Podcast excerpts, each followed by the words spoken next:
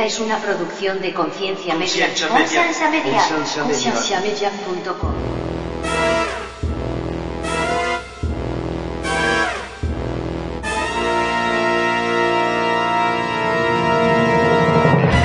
Olvídate de hablar de políticas, de hablar de, de religión. Primero, muéstrales que les tienes interés como persona en la manera más genuina que puedas. O sea, Dios se revela en ellos, man, a través de uno, no a través de lo que tú sabes.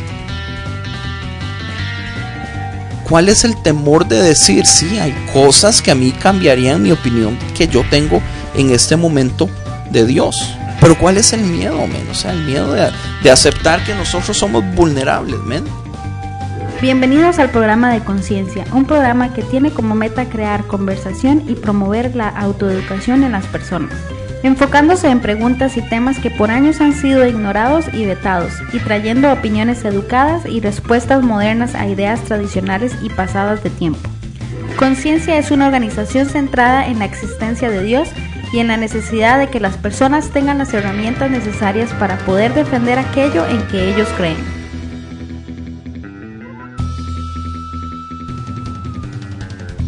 Nuestra página web es www.concienciamedia.com.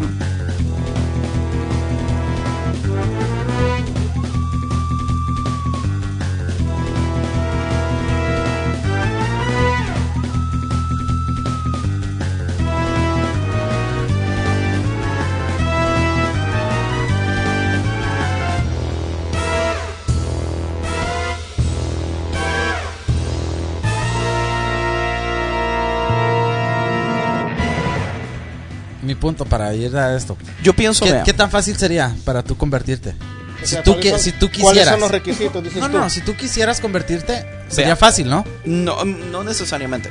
Para ti mismo, o sea, nadie. Para- lo que pasa es que yo soy no muy te van a matar, ¿verdad? ¿Qué- Es lo que dije, él es marica, un pique. Ok, ya entiendo. Entonces, a lo que usted se refiere es, si yo me hiciera musulmán, ¿qué me afecta a mí en la vida? Ajá. Nada.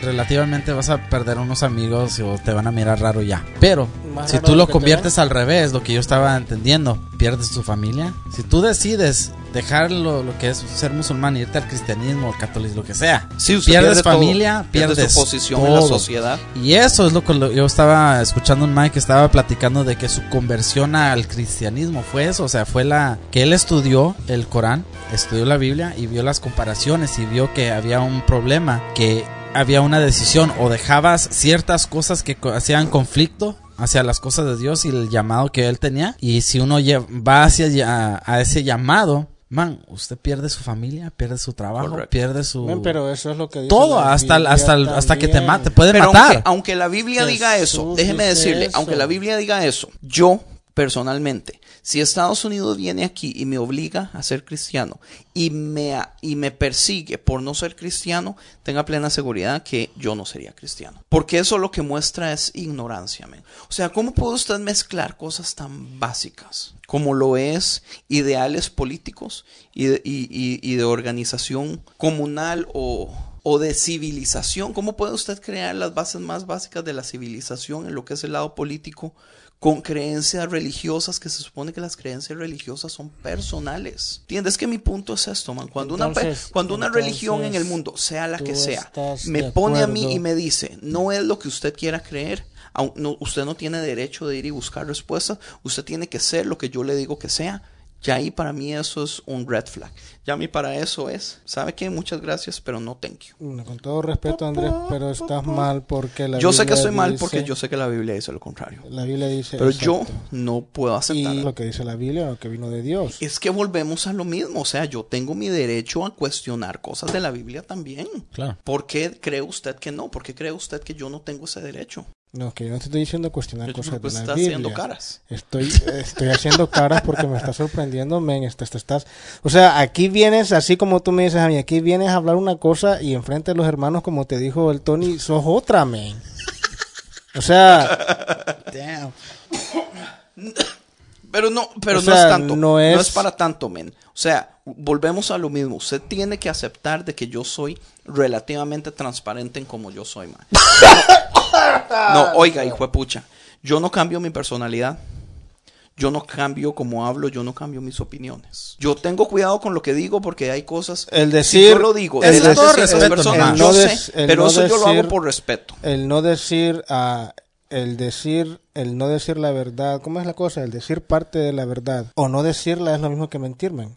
Entonces tú estás ahí en lo mismo porque estás diciendo solo, estás enseñando solo parte, aunque no cambias, pero solo enseñas lo que quieren ver, lo que te, te permiten ver.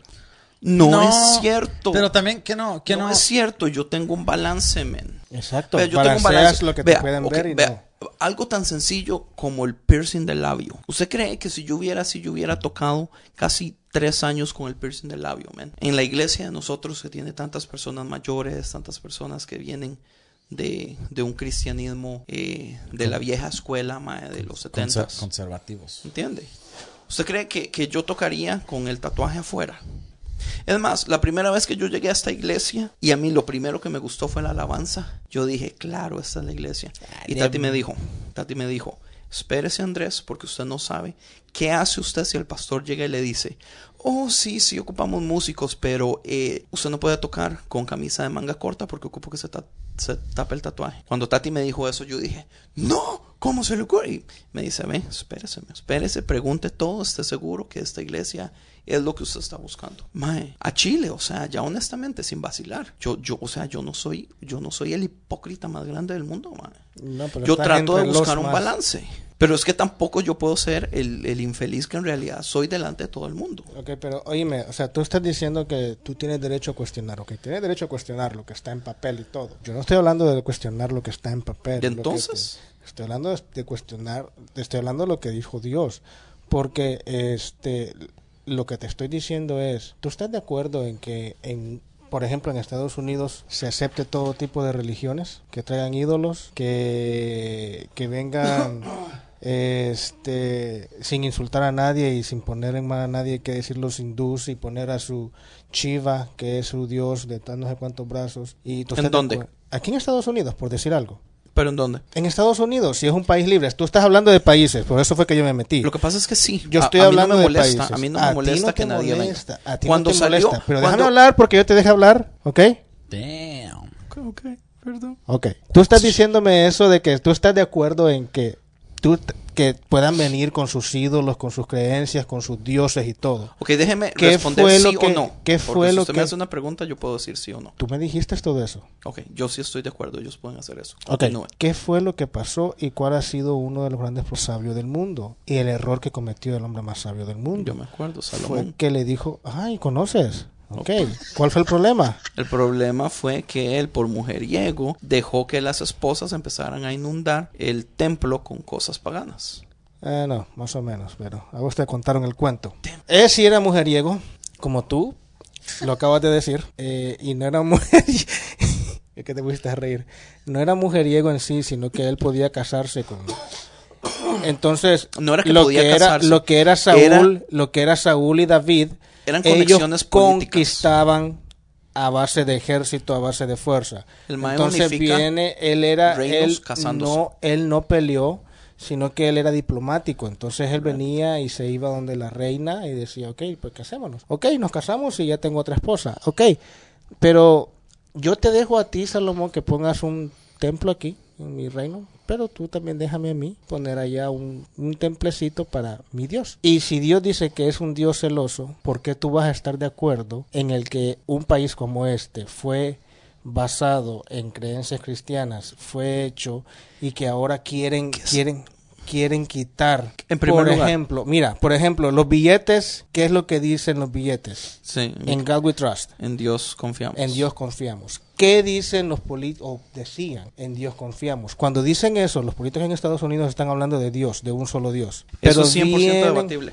Vienen, vienen, no, en- eh, No, a eso es eso se refería. eso. A eso se refería. De que Estados Unidos fue funda- fundado en bases cristianas, ma, es completamente debatible. Eso es por una, es una fachada, man. I agree with him on that. Eso es una fachada, eso fue pura política. Eso nunca fue cierto. eso de que Entonces- esto, este país es bendecido Porque todos alababan al Señor. Ah, déjese de varas, man. ¿Quién ha dicho eso, men? Entonces, ¿qué está diciendo? ¿Usted cree Yo que no solo por yo poner diciendo. en Dios yo creo en el billetico ya me hace, ya me hace, entonces yo lo que voy a hacer es andar en la billetera una tarjeta que diga yo soy cristiano y voy a hacer todo lo que me dé la gana, pero como en la billetera tengo algo que dice de Dios, entonces ya soy cristiano. No es así tampoco. Sorry. ¿No es así, ok? No es así. Dice que es- Ahora- fue- fueron basados bajo Judeo-Christian values. Sí, Los values de los- Pero de los- también hay un montón de paganismo, hay un montón de Ay, de- ahorita. no, es man, fue Estados Unidos fue fundado en, en- en puro masonismo, en primer lugar, puro simbolismo, puro puro misticismo y todo eso, man. ¿Entiende? El cristianismo no tiene nada, man. De cristianismo no tiene nada. Bueno, bueno, usted me entiende, pero el punto claro es este. Si digamos, las personas vienen y quieren traer a sus dioses, a sus ídolos y todo eso, y ponerlos en sus casas, aquí, allá y todo, que lo hagan, yo no tengo ningún problema, porque ¿por qué me va a afectar a mí? O sea, No ¿cuál es, es- mi misión? no- es, no es- no es yo que te va a mostrar con mi testimonio quién es mi Dios y dejar que ellos escojan. Pero, man, yo- ¿qué puede hacer usted como humano para convertir a otra persona? No hay absolutamente nada que usted pueda hacer, man, eso es el Espíritu Santo. Usted, como decíamos el- el, podcast exacto, anterior, Exacto, exacto. Tú tienes razón en yo, eso. se- Yo uno no siembra las, puedo- usted tira la semillilla y ya que pase lo que pase, men. Exacto, pero, pero, pero lo que yo me estoy- lo que yo te quiero decir es que, por ejemplo, el pueblo judío, el pueblo judío era, era, es celoso en cuanto a sus creencias. Y a eso es a lo que se va, eh, a eso es a lo que me estoy refiriendo, y a eso es a lo que se refería Jesús también. Jesús no iba a predicarle a los judíos. Jesús no iba y decía, voy a, voy a tirar la semilla aquí en los judíos. Jesús iba a los otros pueblos y decía, ¿Cuándo fue la última vez que usted fue a comer a un restaurante de sushi? Ah, la semana pasada. Ok. Dígame si ese restaurante de sushi no estaba lleno de un montón de dioses y creencias paganas de religiones. No, asiáticas. porque era sushi americano. Estaba Anyway, bueno, man. no tenían el gatito, No, no tenían un dragoncito. no. Mae, Francisco. Te enseño las fotos. Ok, mi punto es, usted sabe a lo que me refiero. Yo sé lo que Aunque te usted refieres. esté haciéndose el payaso. No, es que de veras, no me nada de interesa, eso. pero la- Ah, Y, y no te interesa, ¿por qué Mi preguntas? punto es, el 99% de los restaurantes de comida china o asiática y todo eso usualmente tienen cosas de sus creencias paganas. Exacto. ¿Cuál es? A, por, a usted no le molesta, usted va sin ningún problema. Usted O usted no va a un restaurante solo porque tiene algo de, de una creencia pagana. Frankie ha ido a Gyokakus. Gyokaku está repleto, man. No me he fijado. ¿Sí? Claro. No, en serio, no me he fijado. Todos los ya no vuelvo a ir ahí. No sea, no sea tan payaso. Bueno, que ustedes van allá cada rato a tomar esos aporos. No es, me que, llevan. es que en el happy hour las tienen a 1.99, man. Pero eso es un... Dos traguitos se le da y ya acaba, no jodas. Dos eso no es traguitos nada. es lo único que yo puedo tomar de cerveza, man. Si acaso. man. ¿Entiende? O sea, no se pongan varas. La iglesia satánica hace una hace una estatua de Satanás. Eh, no me acuerdo en qué estado, fue hace como un año. Y la ponen al frente de su iglesia. man. ¿Y cómo la Satanás? Es, es como un hombre con cara de, de chivo, una vara así. No sé, usted no vio la ¿Se noticia. parece a ti? ¿Tú tienes cara de chivo? Me te pregunto. Mae, ¿por qué usted no agarra la... Ve, usted, ve cómo actúa usted cuando siente que está perdiendo una discusión. Es que no estoy discutiendo, te estoy pregundo. Yo sí estoy discutiendo. Yo, no quiero que me agarren en serio. Yo te estoy preguntando porque yo estoy O preguntando sea, mi a ti. punto es, si la iglesia si la iglesia satánica quiere ir y poner estatuas delante de las iglesias de ellos, o sea, ¿por qué yo como cristiano me voy a sentir atacado y ofendido? O sea, ¿cuál es el problema? O sea, es que Dios es tan impotente como para dejarse vencer por una decisión que tomen ellos así. No, déjelos, o sea, que hagan lo que les dé la gana. Ese, ese- ese no es el punto, man. Pues eso es el derecho que nosotros hemos dado en este país. Freedom of speech, freedom of... Correcto, o sea, si usted quiere poder expresar su creencia cristiana con libertad en este país, mantenga plena seguridad de que usted va a tener que aguantar otras creencias de otras personas Ahora, mientras uno no esté forzando a la gente de ir a la iglesia o o, uno no esté ofendiendo. Oh, damn, ¿qué está haciendo Frank?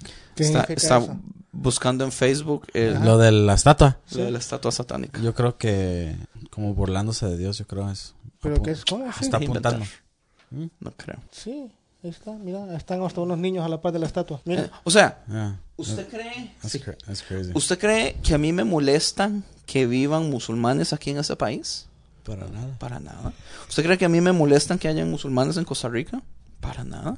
¿Entiende? Es más, yo a mí siempre me enoja cuando en debates en debates, cuando están hablando un cristiano contra otra religión o ateos, siempre sale esta pregunta. Francisco, pon atención. Lo estoy escuchando. Yo no soy como tú que no pone atención y no puedo. Yo puedo hacer muchas cosas al mismo tiempo. La pregunta es muy sencilla. Siempre dices lo mismo. A mí me molesta esto, y me molesta esto, y me molesta esto, y me molesta esto. Yo no y, de- después dices, a mí no me molesta nada. Dale, sigue. Dale. Ay, ay, ay. La pregunta es esta, men. Le pregunto a una persona al cristiano, ¿qué evidencia necesitaría usted para poder dejar de creer en Dios? ¿Say that again? ¿Qué evidencia hay en este mundo o qué evidencia puede alguien presentarle a usted para que usted como cristiano deje de creer en Dios? Y la pregunta, la respuesta de la mayoría de cristianos, que a mí esa respuesta me enoja, Dicen que no hay nada. ¿eh? es, no hay nada en este mundo, porque yo sé lo que creo. No Y yo digo, maes, nadie. Fue, fue O sea, con usted, déjese ma, de que, que- que ¿cuál es platicamos que, que si hubieran encontrado es, eh, proof ah, que el cuerpo de Jesús todavía sí estuvo aquí en la tierra, que si eso cambiaría nuestra creencia en Dios. Van, para mí hay montones de cosas que cambiarían mi creencia, pero ¿por qué eso es malo? O sea, cu- ¿cuál es el temor de decir, sí, hay cosas que a mí cambiarían mi opinión que yo tengo en este momento de Dios? Pero ¿cuál es el miedo, men? O sea, el miedo de, de aceptar que nosotros somos vulnerables, men. De que no lo sabemos todo. O sea, ahorita estábamos hablando de eso. O sea, nosotros ni siquiera tenemos una revelación completa, mae. O sea, la Biblia no habla de montones de cosas, mae. Entonces, ¿cómo podemos nosotros basar toda nuestra vida entera en, o sea, y no me malentienda, o sea, yo sé que la Biblia es importante. Y yo sé, lo hablamos en el primer show, es la revelación. ¿Cómo se dice? es la revelación especial. La Biblia es la revelación especial, mae, es importante. Pero entienda, mae, que hay montones de cosas donde yo tengo el derecho de yo ir mi, y buscar mi propia opinión. No, sí, tienes razón en eso. ¿Entiende? Ahora, ¿cuál es el problema de tomar una opinión? Es que entre yo- menos información bien, yo bien, tenga, yo no más te- no te posiblemente mi opinión vaya a no ser errónea. discutir nada a ti porque tú me te pones rojo, que, que, si te pusieras verde pareciera Hulk, o lo que con panza. Este, ¿por qué le dijo Jesús entonces a Tomás, o qué bienaventurado tú, Tomás, que vi- ah, tú creíste porque vistes, pero bienaventurado el que no vio y creyó? Yo sé. O sea, eso es como decir fe. Entonces, si tú, si tu creencia se basa en fe, Ahora, la, biena- la, bien- la buenaventuranza quiere decir que Tomás se hubiera ido al infierno. O solamente es que es más bienaventurado que los demás. ¿qué significa la palabra bienaventurado para ti? Para mí la palabra bienaventurado es como dichoso. O sea, no tiene nada de especial. O sea, es, es como que a mí, es como que mi papá a mí me diga, yo estoy orgulloso de usted. O sea, pero no es Y, una, y para mí significa algo, pero ¿qué significa en realidad? O sea, no significa nada. o sea, no es nada así como que te dice, ok, ahora tú seguro vas a hacer, lograr hacer esto. O sea, no es, no es una palabra así como decir especial. No tiene nada de especial. Honestamente, no. Es simplemente decir, ok, me alegro por ti, por esto. Relativamente es dichoso. O sea, yo siento, yo siento que dichoso es como, como que al final, como que al final tal vez. Eres de los poquitos que hicieron esto. No, es que para mí no tiene nada que ver con la salvación. Pero Pero, es que vea. No, es que no estoy hablando de salvación. Estoy hablando de entienda que- salvación. No estoy hablando, estoy, eh, estoy- estoy hablando solo de la paréntesis. palabra. Estoy hablando de la palabra simplemente. Déjeme hacer un Tú eres paréntesis. dichoso porque eres de los poquitos que han hecho esto. Tú eres de los poquitos que hacen esto. O tú eres. O sea, algo, que tal vez Dios me dé una coronita extra con hielo. ¿Y vos qué crees que te la. Vea. ¿Vos crees que te va a dar una corona si ya dijiste que se le ibas a tirar? Sí. No, dep- depende del tamaño. Tú dijiste que se le No. ibas a tirar y dijiste Dije que con si una era- coronita. Si era muy pequeña, sí. Oiga, Tú dijiste eso y crees que te va a dar otra. acuérdese, man, que a mí me gusta la ciencia. Y usted tiene que entender que toda la, toda la ciencia, la ciencia en sí se basa en observación. La ciencia empieza con un punto diciendo, yo no voy a creer nada hasta que no tenga pruebas, hasta que no tenga evidencia. La ciencia se basa en un proceso de observación.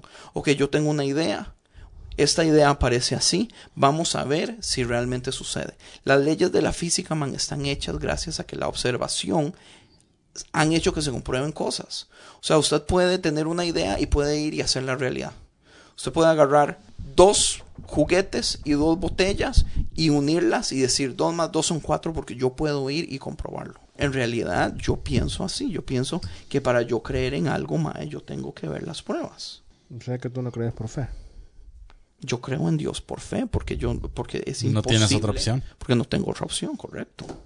¿Tú crees que Pero Jesús- en Dios yo sí creo en fe. ¿tú crees, ¿Tú crees que Jesús le dijo eso a Tomás como...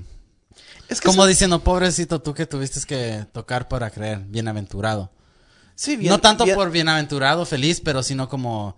Como decir, ah, pobrecito. Es como cuando, cuando, digamos, si yo tuviera dos hijos, porque yo lo veo, con- yo tengo uno, pero digamos, ya. yo lo veo como, digamos, un hijo tuvo buenas notas y el otro tuvo malas notas. Y el que tuvo buenas notas se esforzó más, obviamente, invirtió más tiempo haciendo la tarea. No necesariamente, no necesariamente. Ok, Bueno, esos Eso son es los, de- detalles- eso- esos eso es son los detallitos, pero... Lo voy a cambiar, lo voy a cambiar. Los dos niños jugaron todo el día. Al final de la noche, los juguetes de un niño están recogidos y los juguetes del otro niño no. Y yo llego y le digo, ¿sabe qué? Porque usted no recogió sus juguetes, porque usted no aprende como su hermano. Mi punto es esto, ¿entiende? O sea, yo puedo, yo podría pensar que Jesús vino y le dijo, ¿sabe qué? Todos ellos creyeron sin necesidad de llegar a este punto. Tenga plena seguridad de que a mí me, me alegra más el corazón de ellos que el suyo. Pero quiere decir que Tomás se iba a ir al infierno. O sea, si Tomás no hubiera visto eso, termina en el infierno. Mm, No creo. Yo no creo. Yo no creo que eso afecte la salvación. yo creo que él nunca hubiera llegado a su potencial Nunca- como un discípulo. Nunca hubiera llegado a creer. Y la cuestión es creer. La Biblia no dice eso, huevón. Ah, pero tampoco dice la Biblia otra cosa. Pero si era parte No, del la grupo, Biblia- ¿cómo la usted? Biblia dice- si es parte del Oíme, grupo, Es que, es que vos estás poniendo así todo muy cristiano, men. Tú estás poniendo a los, a los 12 discípulos, ok. Oh, eran parte del grupo que andaban con Jesús, men. Cuando andaban con Jesús, a Jesús no se le miraba como un Dios. Pedro fue el único que dijo, eh, tú eres el hijo, el hijo de... el sí, hijo de- Jesús le dijo, eso no se lo Ajá. reveló carne ni sangre. Yo sé. fue el único. Je- Jesús era como un maestro, así como dije la- las películas y todo eso. Era alguien que les enseñaba, alguien que decir, por decir así, ah, no sé, alguien que sabía mucho, un gurú. Yo creo que Tomás no se hubiera ido al infierno solamente por no haber Es que no visto. estamos hablando de ir al infierno, de ir al infierno. Te estoy diciendo que este el infierno existe. te estoy hablando de que te estoy hablando de que este él no hubiera creído, porque él dijo, "Yo no voy a creer hasta yo no meter mi- mis dedos en, lo- en los hoyitos de las manos y no meter mi mano en su costado." Eso fue lo que dijo él.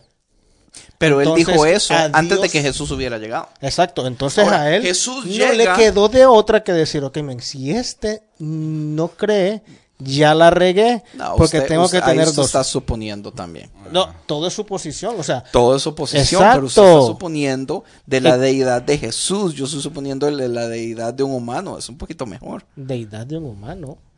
Bueno, yo estoy suponiendo de, de un humano. De la perspectiva de Sí, de la Tomás. perspectiva de, de un humano ¿Qué cualquiera. fue lo que dijo Tomás? Y usted está suponiendo de la perspectiva de Jesús, el Hijo de Dios perfecto, que sabe todo que en ese momento. Mira, yo estoy basándome, eh, yo estoy basándome en lo que dice la Biblia, que dice que yo tengo la mente de Cristo. Entonces, si yo tengo la mente de Cristo, yo puedo pensar como él también. Santo. Si usted tiene la mente de Cristo, muévame esta botella ya. Gloria. ¿Tú quieres que yo te mueva esa botella? Sin tocarla, sin tocarla. ¿No dijiste eso? Ok, si usted tiene fe como un grano de mostaza, muévame esta botella. ¿Y quién te ha dicho a ti que vas a poner en prueba mi fe? ¿Tú me puedes poner en prueba mi fe? Yo se la pongo si quiero y usted falla en la prueba, entonces. Yo no Ahora. necesito demostrarte a ti nada. Yo sé que no. ¿Qué Es tipo de botella? conveniente. ¿Qué tipo de botella es eso? ¿Qué tipo de botella es esa, Andrés? de vidrio. Pero esa es la cosa, Es- o sea, esto no va a ser Islam 2.0, men. Esto es otro tema completamente diferente. y si no has hablado nada de eso. Porque ya hablaste demasiado. Mi problema es este. Muchos problemas. Uno de tus problemas, diría yo. Mi problema es ver el hecho de que en todos los países donde hay problemas de terrorismo, problemas de militares, violencia, guerras, son todos países que están dominados por el Islam, que su gobierno es, is- es Islam, que es un Estado islamita. Tú dices que todos los países donde hay problemas de terrorismo, es donde el- su gobierno, no, donde hay problemas entre esos terrorismos, violencias y guerras. Es porque, man, la gente no tiene opción. No. Pues Latinoamérica, man. Come on, dude. Ok, sí. Colombia, Salvador. El Salvador. I mean, México. o sea, hay varios países y no, no quiere decir que su gobierno es, es, es, es islámico. Sí, buen punto. Creo que Yo, yo creo que es porque ya está pasando un, un, un tiempo muy diferente que antes. Están cambiando los tiempos. Sí, eso es cuestión de perspectiva. O sea, Andrés yo creo que hizo su research, su, su, su, su búsqueda de cosas en base a acusar y decir que... Es que es que yo no puedo evitarlo, men. O sea, no, yo, por eso te digo, yo o sea, fui, yo empecé eso a hacer es, eh, eso es en base de perspectiva. O sea, tú dijiste, no, man, es que todos estos musulmanes tienen que ser malos o, o por lo he menos... No, no, no, no, te estoy diciendo, te estoy diciendo. Entonces, que la religión es la que está mal y que no sé qué, así como atacas a los católicos. Entonces, para ti va a ser, ok, todo esto tiene que tener su base o su principio en esto, en esta religión. Sí. Pero mira, men, hay varios, hay varios musulmanes que son buenos, mano. O hay mu- la mayoría, o sea, yo entiendo. Mira, yo ¿Tú viste entiendo que los extremistas viste esta es una ¿Cómo es que se minoría. Pero oiga esto. De The Lone Survival. Oiga esto. Sí, sí la vi. ¿Y ¿Quién fue el que le ayudó al, a- Oh, yo al marciano? Man, entienda. Dime quién ayudó al marciano. Yo entiendo, señor. Yo sé que es una minoría. Pero dígame algo. Si existe una minoría de cristianos haciendo barbaridades, nosotros como comunidad cristiana, ¿no cree usted que tenemos la responsabilidad de parar eso porque nos están haciendo a todos ver mal? Tú tienes la responsabilidad de hacer eso. Es, pueda que sí y pueda que no. Tú te contradices porque el que va a convencer de eso va a ser el Espíritu Santo y no tú. Eso es lo que estás diciendo. Si No, tú no, estás no, yo- viendo, yo no, estoy no, hablando no, de la no, no, no, no, no, salvación. no, está, Estoy está- hablando estamos- de yo no, tomar- Ser cristiano no quiere decir que vas a dejar de ser humano. Ser pastor, ser evangelista, ser un predicador no quiere decir que vas a dejar de ser humano. Eso no quiere decir que cuando estés predicando, enseñando o hablándole a alguien de Dios, no quiere decir que vas a dejar de ser humano. Eso quiere decir que siempre vas a, a- a tener tus errores, Yo siempre sé. vas a ver como humano. Pero yo no- También, yo no si me refiero tú a te eso. decides, si tú decides hacer una obra según para ti que va a ayudar al reino de Dios, Yes. y por eso dices, ok, esto es porque yo sé que Dios me lo ha revelado y yo sé, y yo lo hago, y está mal. Y muchos cristianos lo están viendo, pero los cristianos vienen y me dicen, no hagas eso, que no sé qué te tengo que detener, pero a mí sí, no me, ellos no me van a convencer de hacerlo. Yo entiendo por... Ok, vámonos al lado un poquito de ideas científicas con respecto a esto. Que lo- los musulmanes ni los cristianos no se, bas- no se meten mucho en esto. de No, pero es que estas, pero estas, que estas cosas son básicas. Déjeme explicarle a lo que me refiero. En primer lugar, yo no estoy hablando de conversión del cristianismo. Yo estoy hablando de un grupo que se hace creer cristiano. Está haciendo matanzas, está haciendo cosas que están afectando la vida de otras personas, especialmente personas inocentes. ¿Cree usted que usted, como cristiano también, afuera de ese grupo específico, no tiene usted una responsabilidad de ver cómo hace usted para parar eso. Porque esos pocos están haciendo quedar a todos. Porque la gente es así. La gente usualmente ve a los pocos que hacen más bullas y le ponen la misma estampa a todas. Ese es Pero el vea, problema, el problema, Andrés. Estos pocos, ya viéndonos al, al, al, al, musul- área musulmán, Yes. estos pocos no son cosas así que de, de hacer hacer paros en las carreteras y no dejar que pasen carros y todo eso. No están haciendo eso en nombre de Alá. Lo que están haciendo es matando. Lo que están haciendo es, ok, nos estamos armando y tenemos armas y todo y cualquiera que se nos acerque lo vamos a matar. ¿Cómo tú te vas a ir a meter a un lugar así como cristiano si hay una, uno- un, un grupo de cristianos diciendo en el nombre de Dios estamos matando a todo este pueblo? ¿Vas a ir tú a decirles no hagan eso en nombre de Dios? ok, yo entiendo su punto, pero no es yo una persona ir, sino como organización. ¿Qué podemos hacer nosotros? Exacto. O sea, se Si este tipo de modos, este tipo de personas no van a a, a di- a hacer acción diplomática y, a hablar porque según ellos los que no están de acuerdo con lo que hacen están mal, entonces hay que matarlos. Entonces, ¿cómo vas a ir tú a hablar con ellos respecto a lo que están haciendo, si para, para ellos, cualquiera que no cree hay que matarlos, si es que vas a ir que- queriendo hablar, tú tienes que ir entonces, ok, si yo como cristiano, entonces me tengo que armar también y atacarlos a ellos. ¿Vas a hacer eso No, tú? yo no me refiero a eso tampoco. Es la única opción, a eso me refiero yo. Si te estoy diciendo, si no hay otra opción para ah, diálogo, porque ellos no permiten diálogo, mi punto es esto. El, los musulmanes están metidos, su religión está metida en el gobierno. A diferencia de nosotros, lo que es gobierno y religión está separado. Ellos no, ellos es lo mismo. Entonces, si ellos quisieran, ellos pueden sí meter poder y dinero militar en parar estas cosas. Si ellos quisieran, pero no lo hacen. Ah, nosotros no podemos, porque fue- nosotros no podemos ir donde el presidente y decirle, mande militares a este grupo. eso y si se hace, o sea, los fue- cultos Eso fue lo que yo te pregunté. Eso fue lo que yo te pregunté. Solo imagínate que el gobierno y la religión están unidas, en este caso el cristianismo. Y digamos, por ejemplo, una división de tu iglesia viene y se arma y empieza a matar gente. Tú vas a ir donde tu presidente y le vas a decir, mándeme a mí con otros hombres a pelear contra ellos, con armas. Tal vez. Pero yo creo Bueno, que tal vez no no. necesariamente. el a mí, gobierno no americano tengo el gobierno militar. el gobierno americano ya les está mandando a, a grupos fuera de los Estados Unidos para defenderse de, de esos grupos Sí, No, pero no, mi no, no, punto no, es no, que es están yo no haciendo, estoy- que yo estoy- yo no estoy hablando de eso. Yo estoy hablando de eso. Yo estoy hablando, yo no estoy hablando de eso. Yo estoy o sea, exacto. Yo estoy hablando de lo que dijo Andrés. O sea, di- dice Andrés, los musulmanes tienen que enviar algo para parar eso. Si los cristianos estuvieran haciendo algo, ¿qué hicieras tú para parar algo? Si yo tengo entrenamiento militar, si yo he estado por años en, en, digamos que yo fuera un marine, sí, mándeme a mí, man. Yo tengo todo el conocimiento Men, militar necesario. ¿Cómo vas a tener un conocimiento militar si tú siempre has sido antiguerras? Obvio, A- a eso me refiero, Yo a lo eso que me me refiero, refiero. es que es el, eh, o sea, si usted me pone a mí como en el ejemplo, entonces todo depende cuál es mi posición, pero usted Esa- no estamos hablando yo de un no, individuo, Lo que yo te no estoy estamos diciendo- hablando de una persona, estamos estoy hablando diciendo, de lo que una yo te entidad quiero, lo que yo te quiero de decir es muy bonito y es muy fácil decir, hagan, vayan, hagan esto, porque tú harías eso.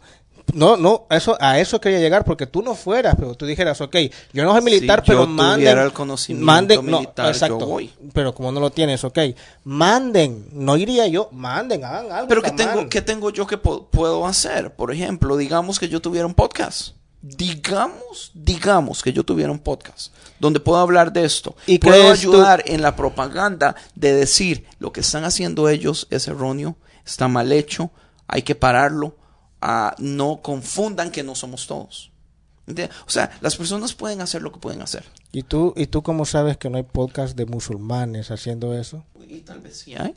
Pero, pero es que Entonces, aquí, pero ¿por qué óigame, aquí hay una no gran diferencia. nada? Aquí hay una gran diferencia. El gobierno de Estados Unidos no es un estado cristiano. O sea, no se mueve basado en Yo su religión. dije- yo te dije, Los musulmanes, la- Yo te dije el gobierno imagínate, musulmán. Y es lo que yo te dije. Imagínate Pues entonces, que el si, gobierno si nos imaginamos que el gobierno está basado en una religión cristiana, tenga plena seguridad de que el gobierno va y lo hace. Porque todos los gobiernos en los países eh, latinoamericanos lo hacen contra sus civiles que están metidos en, en drogas, en, en carteles, en pandillas y todo eso. Lo hacen.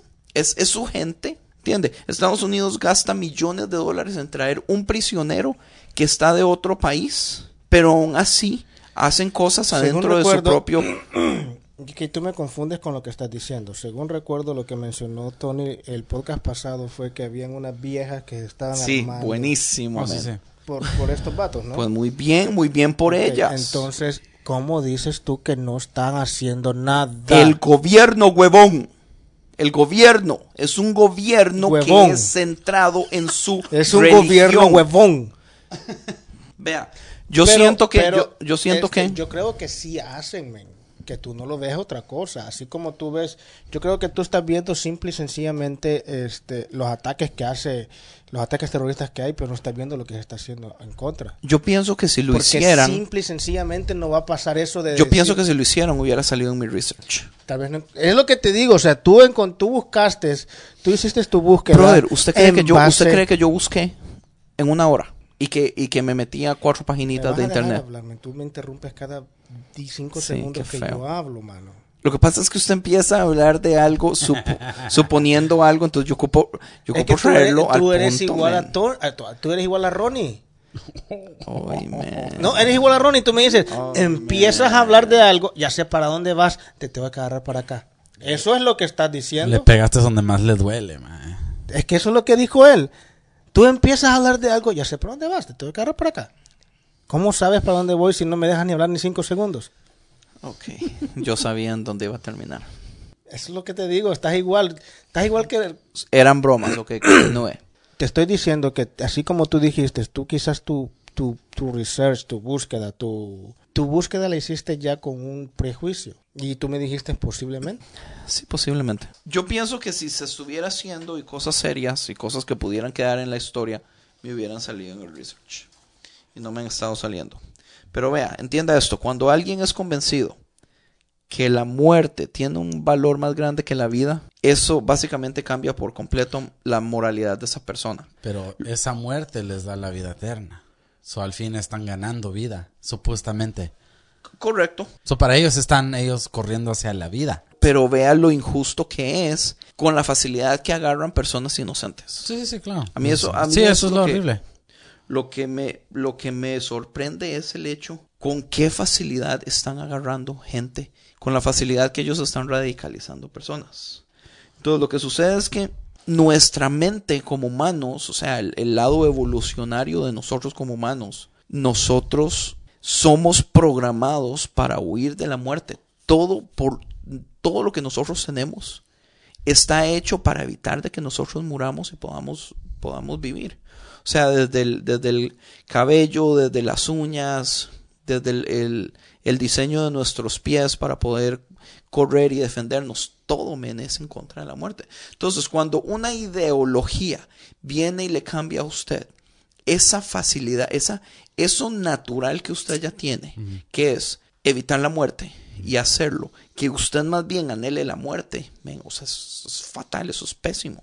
Y nosotros lo estamos viviendo ahorita. Qué vacilón que, que los musulmanes quieren hacer lo que los cristianos aún no podemos hacer. Ellos están dispuestos a dar su vida para, para encontrar la vida, ¿no? Sí, pero lo Y interesante... los cristianos en la Biblia dice que nosotros deberíamos de morir a nosotros mismos y así encontraremos la vida. Sí. Pero ellos están dispuestos a realmente morir. Y nosotros nos cuesta morir a nuestras propias. Pero, and I think it's, es más fácil para ellos porque ellos después de la muerte ya no tienen responsabilidad de vivir una vida justa o bien. Sí, es un Y buen ahora punto. nosotros nos cuesta porque ahora tú dices que estoy nacido de nuevo. Ahora mi nueva vida, uno tiene que aprender a vivir una vida muy diferente a lo que Cristo ha llamado a nosotros a vivir. Pero ellos están atrapados, man. O sea, e- ellos, ellos, ellos, ellos son como los cristianos que viven en la comodidad.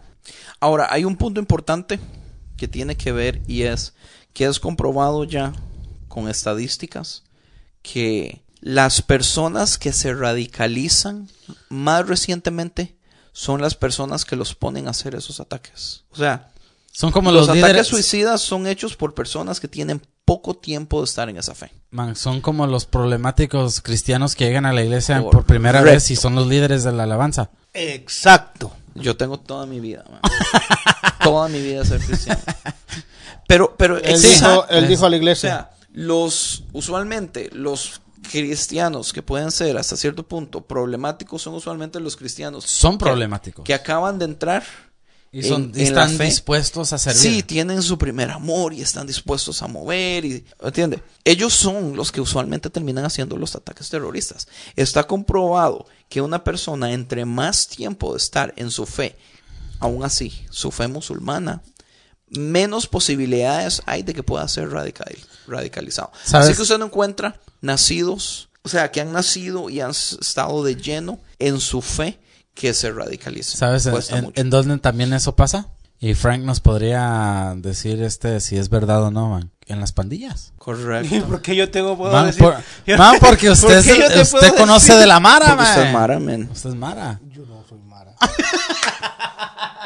No soy Mara, Pero sí, en las pandillas es lo mismo. O sea, los, los primeros llegaditos son los que más están anticipando ser eh, aceptados y hacen las estupideces más horribles porque es lo que les da la... Los Vea, aceptan más. Hay, o hay sea. ciertos modos como esta gente ataca. Ah, la amígdala es el- el- la parte en la cabeza que está diseñada para controlar lo que es el miedo. Entonces, digamos, si usted logra atacar la amígdala, o cuál es la palabra, cuando usted trata de, de que la amígdala esté siendo activada constantemente con cosas de miedo, el modo en que usted ve el mundo relativamente cambia.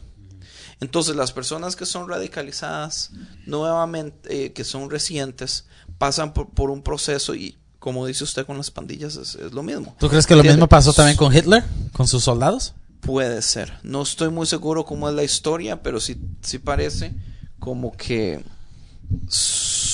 cuando él se sube al poder como que sucede todo muy rápido. Puede ser. Sí. La cosa es que lo que sucede con eso es que cuando usted pasa mucho tiempo en situaciones de miedo, su amígdala empieza a cambiar todo el proceso, todo el modo en que usted empieza a ver a las personas. Entonces usted se, se vuelve defensivo y usted empieza a con más facilidad crear ideas de odio. Entonces, en un gobierno donde usted ha sido, y uno lo puede ver, digamos, con, con las pandillas o con los militares y la guerrilla y todo eso, en países latinoamericanos, cuando las personas viven en miedo, más fácilmente pueden hacer actos violentos porque su amígdala ya no trabaja del mismo modo. Entonces, por eso es que cuando muchas personas hacen cosas violentas o actos violentos que uno dice es que cómo se le ocurre, ¿entiendes? O sea, su cerebro, man, ya está viendo las cosas diferente. Nosotros de nuestro lado no podemos entender cómo alguien puede llegar a hacer eso porque nuestra amígdala nunca ha sido afectada de ese modo, pero las otras personas ya no ven el mundo como nosotros lo vemos, entonces pueden llegar a esos puntos. Sí. Es como la gente que Cachín. dice... Sorry, ¿qué? Como la gente que ha dicho que, que han matado a una persona. Que la primera vez es lo más feo. Pero ya después, cuando ya lo han hecho más de dos, tres veces, como que se acostumbran. Yo pienso que nosotros como conciencia, como organización, Hacemos un llamado. queremos inculcar el miedo en las personas, no son mentiras. No, nosotros como conciencia yo pienso que, que di, tratamos hasta cierto punto de, de- de respetar. Qué difícil. Sí, no, Tony y yo sí respetamos, pero tú no respetas. Ok, sigue. No, mi punto es, o sea, todos tenemos opiniones, man. Y todos tenemos eh, un, un modo de cómo vemos las cosas. Y yo pienso que, que es justo. Que es justo que todos tengan la posición de, de opinar. Pero también tenemos que entender que hay opiniones que están un poquito mejor fundamentadas que otras. Entonces, cuando, cuando yo encuentre a alguien que sepa más que mí, entiende. Uy, que va a ser muy difícil, man, porque tú eres el perfecto. Digo, así te presentaste. Cuando ustedes encuentren a alguien que sabe más que ustedes, entienden, abran sus oídos, a- aprendan, aprovechen. O sea, cuando ustedes encuentren una situación de que alguien puede proveerle algo a usted, aproveche, todo siempre es para bien. Y, o sea, o sea, si, si- si- si usted es sabio, usted saca lo que es bueno y desecha lo que es malo. Entonces, ¿qué? Pensamientos finales. Yo pienso que nosotros, en primer lugar, tenemos que pensar en que, en que hay que respetar a todo el mundo. Así como dijo Benito Juárez, el respeto al derecho ajeno es la paz. Benito Juárez dijo eso. Yep.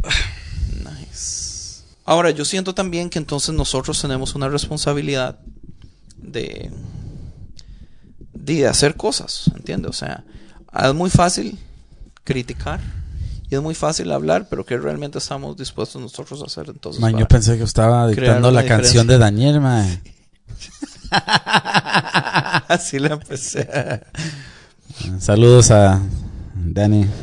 Yo pienso que lo más importante en todo esto es la educación. Yo pienso que la razón que hay tantas personas que, que se dejan extremizar o, radicalizar y todo eso es por falta de, de un conocimiento pleno de lo que se le está ofreciendo y de un conocimiento completo de lo que es la vida en general.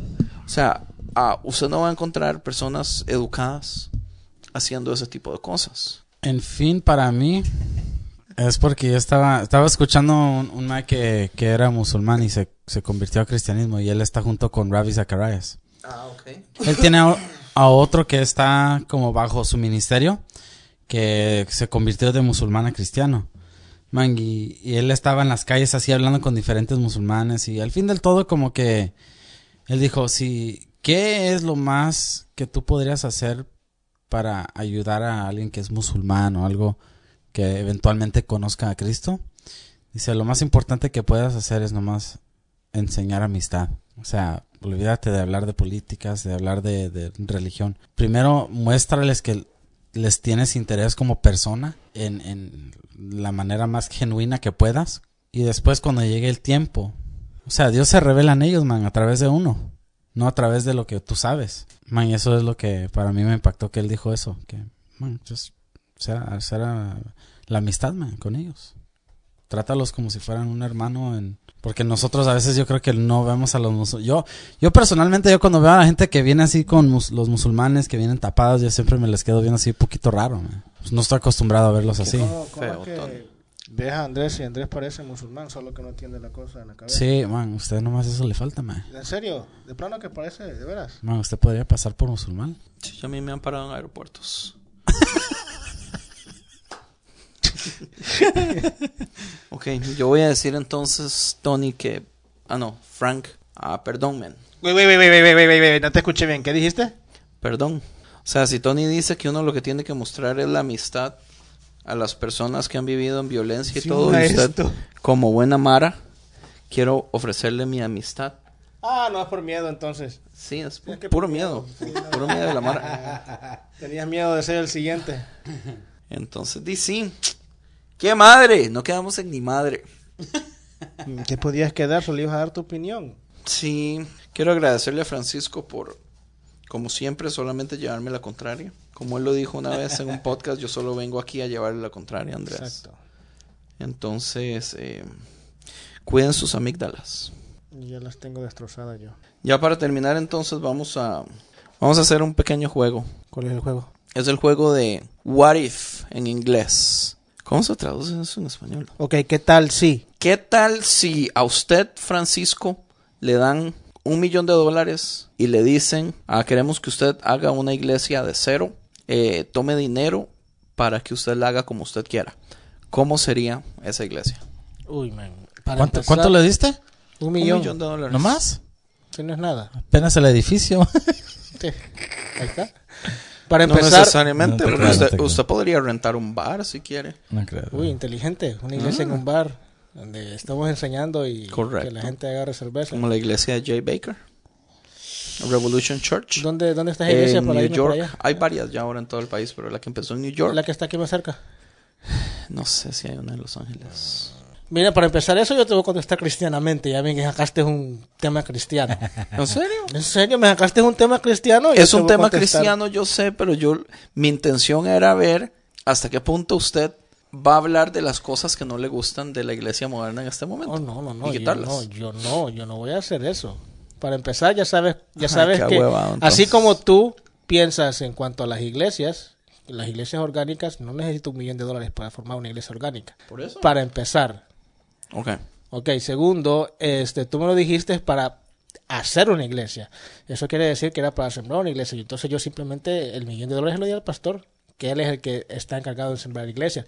Uno, dos, él es el que tiene. Yo no tengo llamado para eso. Menos, no, no agüeve el, el jueguito. Me sacaste No una importa pregunta si tan sencilla. Lo más cristiano, Frank. Te dije yo, te dije yo, te lo voy a, te- me dejaste una pregunta cristiana, ok, te voy a contestar cristianamente y en realidad Es yo que- no, o sea, me diste, me diste las condiciones para esto. Yo no voy a, o sea, si yo hago algo, yo sé, que, si yo hago una iglesia, yo sé que si yo la hago no va a funcionar. Ah, gusta la honestidad. Bueno, ese fue Francisco. Ha sido el juego más horrible del mundo. Porque. Francisco no tiene nada de gracia. Ah, No, no, no, no. Tú sigue, me Tony. dijiste. sigue, déjalo así, no tú importa. me That's fine, déjalo así. That's fine. Déjalo así. Ah, tú quieres una, una respuesta así como la que tú dieras. No, no, no. Usted responda como le dé la gana. Ahora quieres que yo le se la haga. Que le pregunte a Tony. Ok. No me la hagas, que, que me la me pregunte. Te Ah, la- te come on. haga la pregunta. la pregunta, ¿por qué te pones a reír, Andy? Pero la cuestión es que aquí entre los tres, el más cristiano era, eh, de nosotros tres era Uh, Tony. no. Y yo no sé por qué no le hiciste esa pregunta mejor a él. Sí, Porque me- honestamente yo, en mi opinión, si Tony hace una iglesia y Tony es tan cristiano, sería muy parecida a todas las iglesias que hay en todo lado. Man, eso fue. ¿Eso es una ofensa? Sí, es una ofensa, man. I'm sorry, man. Lo ofendiste. Usted yo creí que usted iba a hacer algo diferente. Es que tú me Yo estaba dijiste- pensando que usted tal vez dijiste. iba a hacer algo, algo hardcore que me iba a llamar más la atención. Lo que no tomé sea en que cuenta no es estás- que usted es un ahuevado y siempre echa a perder las cosas. No así. estás, no está, no, o sea, que no estás de acuerdo en la forma en la que el pastor está dirigiendo tu iglesia. Yo entiendo que mi pastor dirige la iglesia como la dirige, porque él tiene que dirigirla como la dirige. Porque está bajo una organización que le pide que la dirija como la dirige. Pero él puede formar iglesias independientes y eso es lo que él puede hacer y puede hacerlo si quiere. Ahora no bien, son tan independientes, papá. Todavía está bajo la cobertura de. Por eso está bajo la cobertura, pero no quiere decir que este él no podría formar una iglesia, porque en, en- El Salvador eh, este pastor famoso, ¿cómo es que se llama? Toby, de la iglesia bautista Morrel. eh, Amigos de Israel. Toby, Ah, ok. Morrel. Él se salió de la iglesia donde él estaba y él empezó su iglesia con 25 personas en el garaje de una casa. Bajo la misma cobertura del. del- No, no, no, no, no. Por eso, solo. ese es mi punto. Pero ahora me, esa es una mega iglesia, men. yo entiendo, yo entiendo. Pero él tenía llamado para eso. Yo sé. Pero yo ¿Usted no. cree que yo tengo llamado? Y aún así yo tengo super ideas, No, Ese no es el punto. Pero la cuestión El es punto esta. es que usted echó a perder el juego. La cuestión es esta, que Sigue, yo Tony. tengo, yo tengo que, yo tengo, yo tengo que pensar en el Tony. futuro. Voy a echar a perder un millón de dólares así por así. Yo no tengo ideas para esto. O sea, usted en el ejemplo del mayordomo que les dan el dinero es de los que va y lo entierra. no, yo no para dije no perderlo. que, yo no dije que lo iba a enterrar, yo dije que lo iba a dar a alguien que lo pudiera, este, administrar mejor. Es exactamente lo mismo. Usted No. lo guarda para no perderlo y después lo devuelve. Aquí está. Entonces los diezmos y las ofrendas es eso. Entonces tú hubieras podido responder esa pregunta Los así. diezmos y las ofrendas es eso. Los diezmos y las ofrendas es completamente No, otro es que dinero, puede ser. es dinero. Es dinero, o sea, te lo dan a ti, entonces tú vienes y lo llevas a la iglesia para que ellos hagan administren ese dinero para la iglesia. Si yo me gano un millón de dólares por decir algo, mi diezmo sería ¿qué? 100 mil dólares. Entonces yo podría que ir y mejor invertirlo en la bolsa de valores y decir, ok, pastor, esto fue lo que gané, o dar los 100 mil dólares a la iglesia. ¿Qué es lo más correcto? O sea, eso es lo que me no- estás es diciendo. es que no hay un más correcto bíblico. O sea, si usted quiere que yo le responda qué es lo que dice la Biblia, lo que usted tiene que decir, la respuesta le va a asombrar a muchas personas. Y no vamos a entrar en ese tema ya. Exacto, porque yo tampoco estoy, yo estoy en el mismo punto que tú, No, tú lo ustedes sabes. están agüevando el juego. No, es que tú Yo le estoy dando la con la pregunta. Yo le estoy dando la... Este no entiende. Tú- Yo le estoy dando la oportunidad de que usted utilice su imaginación y diga cosas. Y, ma- y- man, nadie le está dando la plata y usted se estresa todo. No, yo no por- me estresé. Usted está todo Yo estresado. no me estresé. Tú me estresaste. Tú me Y- estresaste y- porque dijiste, y ah, yo le di- el juego. Yo le di Yo te dije, ok, yo le di al un pastor y millón de punto. dólares ficticios y usted todo asustado. Eh, ya, ya los pasó a alguien más. Yo no estaba asustado. Sí, man, esa, esa fue la yo actitud. busqué o sea, que al le cuesta pensar. mejor administrador. Por favor, di- pregúntele a Tony Yo busqué al Tony mejor Oh my administrador. God, Oh my God. ¿Cómo ¿Cómo se diste la, oye, ¿Cómo se llama la- este juego otra vez? Dame la condición. ¿Cómo dijiste, Frank? ¿Qué Dame, tal? Sí. Ok, deja, yo te hago una hora a ti, Andy. Mejor. Para seguir. Gracias. Porque si no, este man nadie, nadie lo calla. man. ¿Qué, ¿Qué tal si tú dentro de seis meses aprendes que vas a empezar a perder tu voz y estás perdiendo dentro de un año tu memoria? ¿De qué tipo de cosas empezarías a hablar? Hardcore, man. Esas son buenas preguntas. Esas sí son buenas Va preguntas. jalando, ¿sabe qué? Va jalando. Yo se le di la oportunidad de poder hablar, doc. Man, yo se, yo se le di una oportunidad y usted no la quiso aprovechar. Contesta la pregunta. Va jalando, yo. Contesta la pregunta. Pucha. Esas sí son buenas preguntas. Excelente, Tony. Bueno, Aprende a preguntar. empezaría a grabar música a lo loco. Pero es que ya estás perdiendo la voz. Pero dentro de un año va a perder toda la, la cognitive. Sí, yo Pero empezaría. estás perdiendo la voz. todo lo que También. yo tengo, todo lo que yo tengo, Primero se va a ir la voz que y yo tengo, luego después el, el razonamiento. que nunca he terminado, las terminaría inmediatamente. Y empezaría a escribir, si me da tiempo, todos los libros y las novelas que tengo en mente. O si no, empezaría a hacer bosquejos específicos para que alguien las escriba. Y después habla... Ok, ese es el lado, ese es el lado artístico mío que yo quiero dejar una huella en el universo cuando me muera. Y lo que pasa es que tal vez caiga mal lo que voy a decir. Pero yo pienso que yo no ya te voy por un siempre caes mal. yo ya voy por un camino con esto de, de la organización del podcast y todo, de, de poder empezar a dar a luz las, las opiniones y todo eso, y promover las conversaciones. Entonces yo pienso que seguiría haciendo esto, porque eso es vacilón. Es vacilón porque yo hablaba con, con un señor de la iglesia y él me decía que él se estaba leyendo un libro que hablaba acerca de que las personas después de los años de los 40 empiezan a ver para atrás y decir, yo tenía sueños, yo tenía metas, yo quería hacer todas estas cosas y ya estoy en mis 40 y no he hecho nada. Y yo me ponía a pensar y yo decía, gracias a Dios, men, yo las metas y los sueños y las cosas que tenía, o sea, yo, yo, yo las voy encaminando. O sea, yo voy por ahí. No las he terminado, pero por ahí voy. Y todo es porque yo jovencillo me leí. Fueron dos cosas. Yo jovencillo me leí El alquimista de Paulo Coelho y me impactó a los hardcore. Y yo dije, yo no quiero que llegara a ese punto donde soy un, un, viejito y vuelvo a ver para atrás y yo digo, tenía tantos sueños, tantas metas y no cumplí nada. Y la segunda fue la muerte de mi mamá, que a mí mi mamá me volvió a recordar ese sentimiento que yo tenía. Entonces cuando mi mamá muere, yo me pongo las pilas y empiezo a trabajar en, en todas esas cosas que quería hacer que no había hecho por unos buenos 10, 15 años. Mm.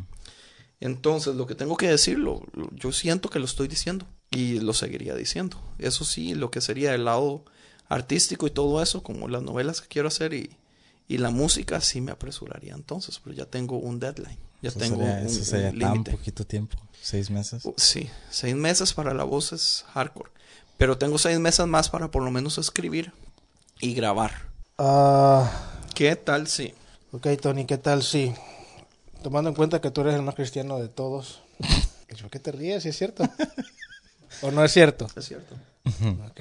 So, ¿Tú crees en Dios? ¿Tú crees que es un Dios único? ¿Crees que es un Dios personal? De lo que estábamos hablando hace poco es, eh, ¿por qué razón, o sea, cuáles fueron las razones, no te he dicho la pregunta todavía, cuáles fueron las razones por las que dejaras de creer en Dios? Y tú mencionaste algo respecto a que si encontraran el cuerpo de Jesús en realidad y que el cuerpo de Jesús todavía estuviera, o, o estuviera demostrado que el cuerpo de Jesús en realidad fue enterrado y que lo encuentran y todo. Eh, ¿Qué tal si este, se demuestra que Jesús en realidad se casó, tuvo hijos, eh, tiene descendencia, en realidad este, no murió en la cruz, sino que simplemente se desmayó y que se dio como por muerto?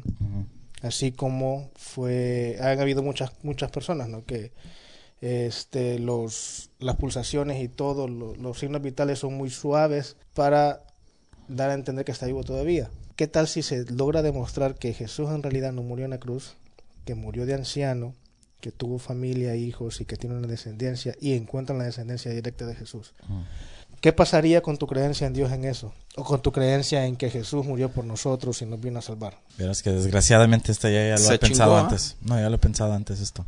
Yo creo que a lo máximo, yo creo que uno, dependiendo de, de su madurez en entender que Dios sobre todo es el que dirige todo. Aparte, aunque si Jesús hubiera así vivido hasta ser anciano, hubiera tenido familia. Al fin de todo, yo creo que cuando llegamos nosotros a nuestro punto de muerte, hasta llegamos. Y Dios dice lo demás. Yo creo que yo no estoy preocupado por tanto lo que haya pasado tanto en la tierra. Yo creo que al fin de todo, yo creo que yo confío que Dios, lo que Él diga que es justo, es justo. Aunque Él diga lo que... Es como decir, si nosotros vemos un lapicero azul y Dios dice que es rojo, pues es rojo. Ya, pero yo me refería a que a prácticamente la creencia cristiana o el, el evangelio es basado en, en- en que Jesús vino Ujú. a morir por nosotros, eh, es el Hijo de Dios que murió y resucitó. Y, Ah, sí. y Nosotros- nosotros como 90%, gentiles- 90% de las predicaciones en las iglesias son basadas en la muerte de Cristo, en el sacrificio de Cristo, en la resurrección de Cristo, en que Dios entregó a su Hijo para que muriera por nosotros. 90% de las predicaciones en la iglesia es de eso. Y la mayoría, nuestra creencia se basa en el sacrificio de Cristo por nosotros. Y si Él nunca murió, entonces prácticamente lo del Nuevo Testamento, prácticamente todo lo que se ha enseñado en las iglesias no ha sido cierto. A eso me refería yo. No me refería a que si Dios existe o si Dios no existe. Yo creo que todavía me basaría bajo las enseñanzas de, de Jesús, porque la verdad es son son enseñanzas tan bas, tan basadas en, en- en cosas tan simples que, que tienen que cargan verdades, o sea, para mí yo todavía creería en las enseñanzas de Cristo y ya obvio si Tony no- es demasiado cristiano. eh, si él no murió y no fue el que murió por nuestros pecados, al fin estamos ya a la... A la Mohammed fue. estaríamos al, al, al- ¿Cómo se dice? We're, we're at God's mercy. Todavía estaríamos bajo la ley. Ay, ok. No, no tenemos opción. No hay otra opción. Tenemos que esperar. Buena pregunta. Yo estoy así como, yo quiero responder. Esa es la cuestión, porque tú dijiste que Tony me iba a hacer la pregunta a mí y yo te la iba a hacer a ti. Sí, la idea es hacerla en triángulo. Oh, entonces sí se hizo bien entonces. No, la hicimos bien, correcto. Sí, pero allá afuera dijiste. Oh, yo. Fuera fui, de yo fui orden. el que me equivoqué entonces. Anyway, fue, yo no puse sí. atención a lo que dije, pero... Ya estás perdiendo la memoria. Pero lo cool es... Ya estás perdiendo la memoria. Sí. Ya valió mal. Lo cool es dejar esa pregunta que aunque yo quiero contestar algo, a mí no me hicieron la pregunta y que se quede así.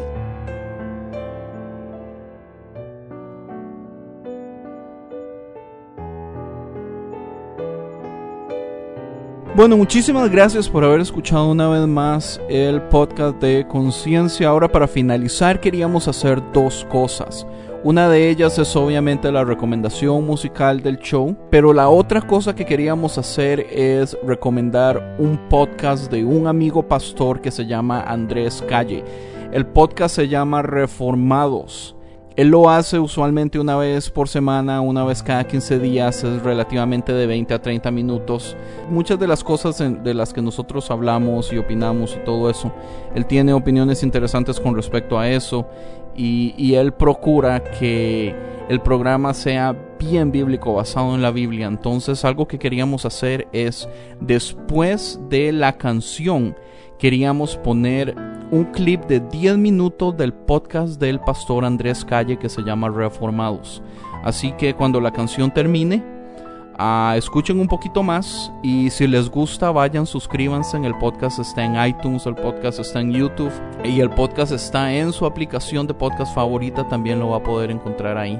Como le dije, se llama Reformados con el pastor Andrés Calle. Si ponen Reformados, va a ser suficiente en el search, eh, ahí va a salir esa opción. Ahora, para la canción o la recomendación musical de la semana, queríamos recomendar a un artista costarricense de nuevo que se llama Mario Cibaja. Él es un artista que toca un estilo folk, eh, singer-songwriter. Su, su música es, es relativamente bien acústica y con melodías bien bonitas. Es bien diferente a lo que hemos estado poniendo y es en inglés también. La canción que vamos a poner se llama Dangerous Path, pero es un piezo, no, no, no. Entonces, ah, por eso quería recomendarlo. Mario Cibaja es el hermano de la esposa del hermano de mi esposa. Entonces así fue como yo escuché su música por primera vez. Él vive en Seattle. Si usted está oyendo aquí desde, desde algún lugar puede contactarlo por Facebook. Él anda tocando en bares, en, coffee shops y cosas así porque su show es bien acústico. Entonces en este momento lo vamos a dejar con la canción Dangerous Path de Mario Cibaja y después de la canción lo vamos a dejar con un clip del podcast Reformados de Andrés Calle. Muchísimas gracias.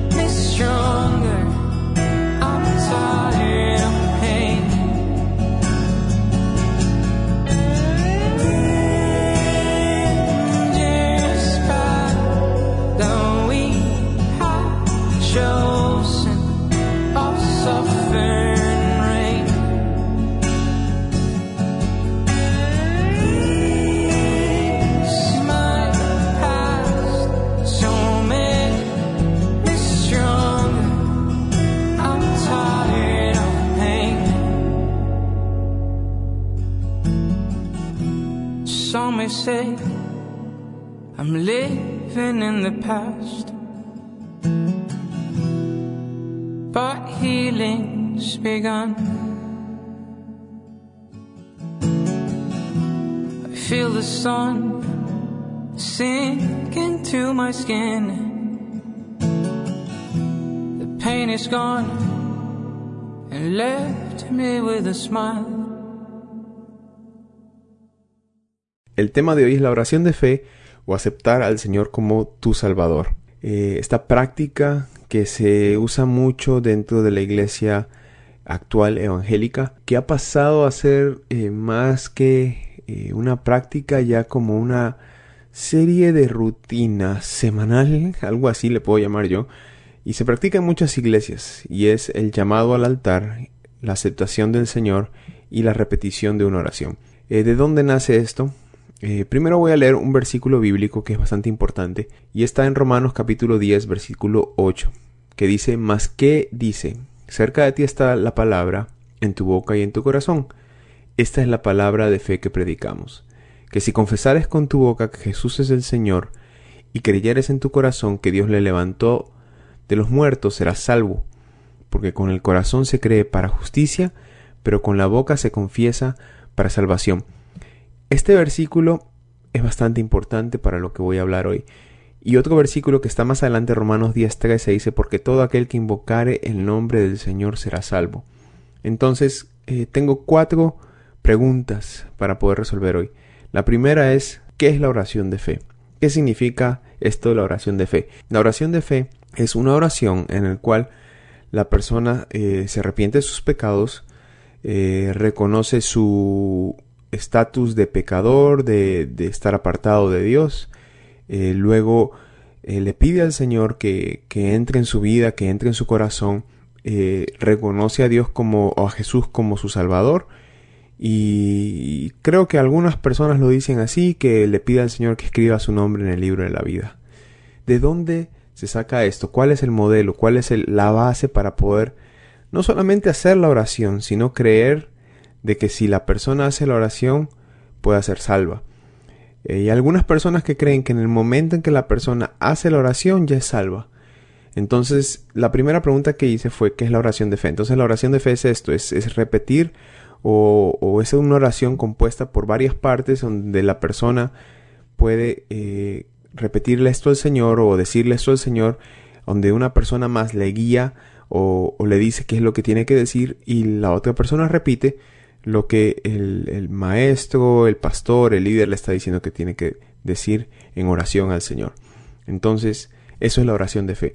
Ahora, la segunda pregunta es, ¿puede la oración de fe realmente salvar a la persona? Y esta es la parte que creo que más nos interesa. La fe no es medible de acuerdo a una oración. ¿Y por qué no? Porque la fe, primeramente, eh, no es algo que se pueda ver en un segundo o se puede ver después de, se puede ver después de hacer una oración. La, la Biblia me habla de fe y a la misma vez me habla de obras. La fe es lo que nosotros tenemos, no, perdón, no es lo que nosotros tenemos, sino lo que Dios nos da a nosotros para poder creer en Él. Entonces, esta fe es depositar toda nuestra confianza en el Señor realmente y creer de que Él es el Hijo de Dios, de que Jesucristo es el Hijo de Dios. Entonces, ¿puede la oración de fe salvar a la persona? Pues va a depender. Va a depender no simplemente de la oración en sí o de qué bien hizo la oración o qué mal hizo la oración o quién le guió a la oración. Va a depender de la fe de la persona. Va a depender del arrepentimiento de la persona. Y este es otro punto que también tiene que, tenemos que tocar cuando hablamos de salvación. Eh, porque no es simplemente creer de que Jesús Cristo existe, sino arrepentirme de mis pecados. Y esto no se puede ver de una hora a la siguiente hora. Se puede ver eh, después de, de varios, tal vez días, de varias semanas, de varios meses, para ver si la persona realmente tiene frutos de arrepentimiento y lo que significa es que si ha realmente transformado su vida para el Señor. Porque nosotros que somos cristianos creemos de que nuestra convicción es de que si Dios envió a su Hijo para, para poder salvarnos realmente y para poder eh, rescatarnos y ha pagado ese precio por nuestros pecados y nosotros le hemos aceptado, nuestra vida debe de cambiar. Y cuando digo que debe es que no hay opción, no es que eh, tal vez, no es que estoy en el proceso de ver si cambio, no, es que debe de cambiar. ¿Puede la oración de fe salvar a la persona? Pues la oración en sí no puede salvar a nadie absolutamente a nadie, porque la fe no está en la oración, no está ni siquiera en las palabras que use, sino está en el arrepentimiento de la persona y en haber depositado su confianza en Jesucristo. Ahora, con todo esto dicho, ¿ok? La tercera pregunta eh, es, ¿es bueno hacer la oración de fe con alguien más y repetir la oración? Eh, yo creo que si tú le has expuesto el Evangelio a una persona, eh, le has explicado quién es Jesucristo, le has explicado su condición como pecador, reconoce realmente que, que necesita un Salvador y está desesperado, desesperada esta persona para poder conocer a Dios realmente y no sabe cómo porque nunca en su vida ha orado, nunca en su vida le ha dicho al Señor, eh, Señor, perdóname, nunca, y no sabe ni siquiera cómo dirigirse a Dios. Yo creo que aquí es, es lo que eh, debemos hacer, es guiarles a ellos. Ahora, ¿de qué manera? Eh, Pedro, en Hechos capítulo 2, verso 38, le dijo a las personas eh, que le decían a Pedro, ¿qué, qué, qué vamos a hacer? Somos pecadores, ¿qué podemos hacer para salvarnos? Y Pedro les dice, arrepiéntanse y bautícense cada uno eh, en el nombre del Señor Jesucristo para los perdón los pecados y recibiréis el don del Espíritu Santo. Entonces, y ahí se bautizaron, creo que fueron tres mil personas. Entonces, todo esto, lo que dice Pedro es cierto. Nosotros debemos arrepentirnos de nuestros pecados y y realmente bautizarnos, lo que significa es dar ese paso de fe en el Señor, ¿ok? Es creer de que el Señor realmente nos puede salvar. Y, y esto es, eh, esto es lo, para mí la manera que poder representar o poder eh, eh, demostrarle al Señor que mi fe es verdadera es orando, diciéndole Señor perdóname, Señor reconozco mis pecados, Señor reconozco de que tu Hijo murió en la cruz, derramó esa sangre para perdonar cada uno de ellos. Entonces yo no puedo dejar a, una ovejita, a una persona que se quiera acercar al Señor y decirle, eh, sí, es, tienes que arrepentirte y, ya. Entonces dejarlo por fuera, dejarlo eh, sola. Eh, si yo tengo la oportunidad de enseñarle, de, de mostrarle cómo orar, y la persona realmente está compungida, realmente desea cambiar y ha creído en el Evangelio, cree realmente en ese sacrificio del Señor, pues yo no creo que deberíamos dejarlos solos, sino guiarles en oración, acompañarles en oración, orar por esa persona también y, que juntos eh, apoyarlos en ese momento de, arrepentimiento, en ese momento de acercamiento a Dios. Eh, maneras hay un millón para poder hacerlas. Como pastor Dios me ha dado el privilegio de poder eh, no solamente ayudar y guiar a personas hacia el Señor, sino algunas veces lo que yo le he dicho es a la persona, ve a tu casa esta noche, lee la palabra del Señor y arrepiente de, tus pecados y pídele al Señor que Él te perdone con todo tu corazón. Llórale si es necesario llorarle, clámale a Él si es necesario clamarle, grítale y suplícale. Y he visto personas cambiadas, transformadas por el poder del Espíritu Santo, tanto cuando yo les he guiado pero también de la misma manera cuando ellos lo han hecho solos. Así que yo creo que la oración de fe, o como se le quiera llamar, eh, no es simplemente un mecanismo por el cual creo que la persona salva. Eso es totalmente incorrecto. No lo veo de esa manera.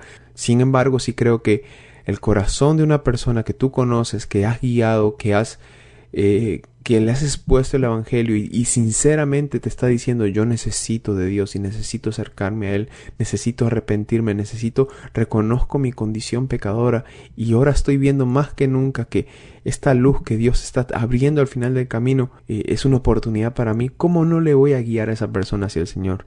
Eh, creo que mi responsabilidad como cristiano es guiar a otros hacia la luz. Entonces es más que repetir una oración, es más que eh, decir ciertos mecanismos de palabras para que puedan funcionar. Sin embargo, sí creo en la conversión, sí creo en el momento especial en, el, en donde la persona se arrepiente, en donde la persona se humilla delante de Dios. Eh, por último, creo que los dos ingredientes eh, y que aquí estamos, debemos de estar de acuerdo todos, los dos ingredientes principales para la salvación son el arrepentimiento y la fe. Y sin estos dos ingredientes, pues prácticamente le estamos eh, quitando a lo que es el, Evangelio del Señor. El Señor nos llama a reconocer nuestra condición pecaminosa, arrepentirnos, cambiar nuestros caminos y volvernos hacia Él, caminar hacia Él. Eso es arrepentimiento, dejar nuestros malos, nuestras malas costumbres, nuestras malas eh, actitudes, nuestras malas, eh, todo lo que, lo que no le agrada al Señor, dejarlo atrás dejarlo atrás y volvernos hacia Él, tomar su palabra y creer realmente, fielmente de que Él está con nosotros. Esa es la fe que nosotros podemos depositar en el Señor. Entonces, son esos, esas cuatro preguntas que yo tenía. Eh, espero que si tú me escuchas, eh, que por medio de este, de, este, de, esta, de este tema puedas de alguna manera acercarte a Dios. Así que con eso los dejo. Que Dios les bendiga muchísimo. Eh, espero grabar un podcast eh, esta misma semana, final de semana, con mi esposa. Eh, así que esté al tanto, eh, esté atento. Y por último, quisiera invitarlos, si tú vives en el área de Orlando, nosotros estamos ubicados en el área de Longwood, Winter Springs, Altamonte, Lake Mary. Estamos ubicados al, al lado noreste de Orlando, de la ciudad de Orlando. Te quiero invitar al Centro Cristiano Gracia. Esa es nuestra iglesia. Eh, nos reunimos los domingos a la una de la tarde en la iglesia luterana St. Stephen en la 2140 de la West State Road 434 Longwood en Florida. Así que nos puedes buscar en Facebook por Centro Cristiano Gracia, puedes buscar mi Facebook en Andrés como Andrés Calle, eh, mándame un mensaje, eh, lo que necesites, estamos para servirte si, si, estás en el área de Orlando. Así que nada más les dejo una bendición, que Dios les, les prospere, les bendiga mucho en esta semana y que la gloria del Señor sea reflejada sobre su vida en este día. Dios te bendiga y un fuerte abrazo. Visítanos a esta dirección www.concienciamedia.com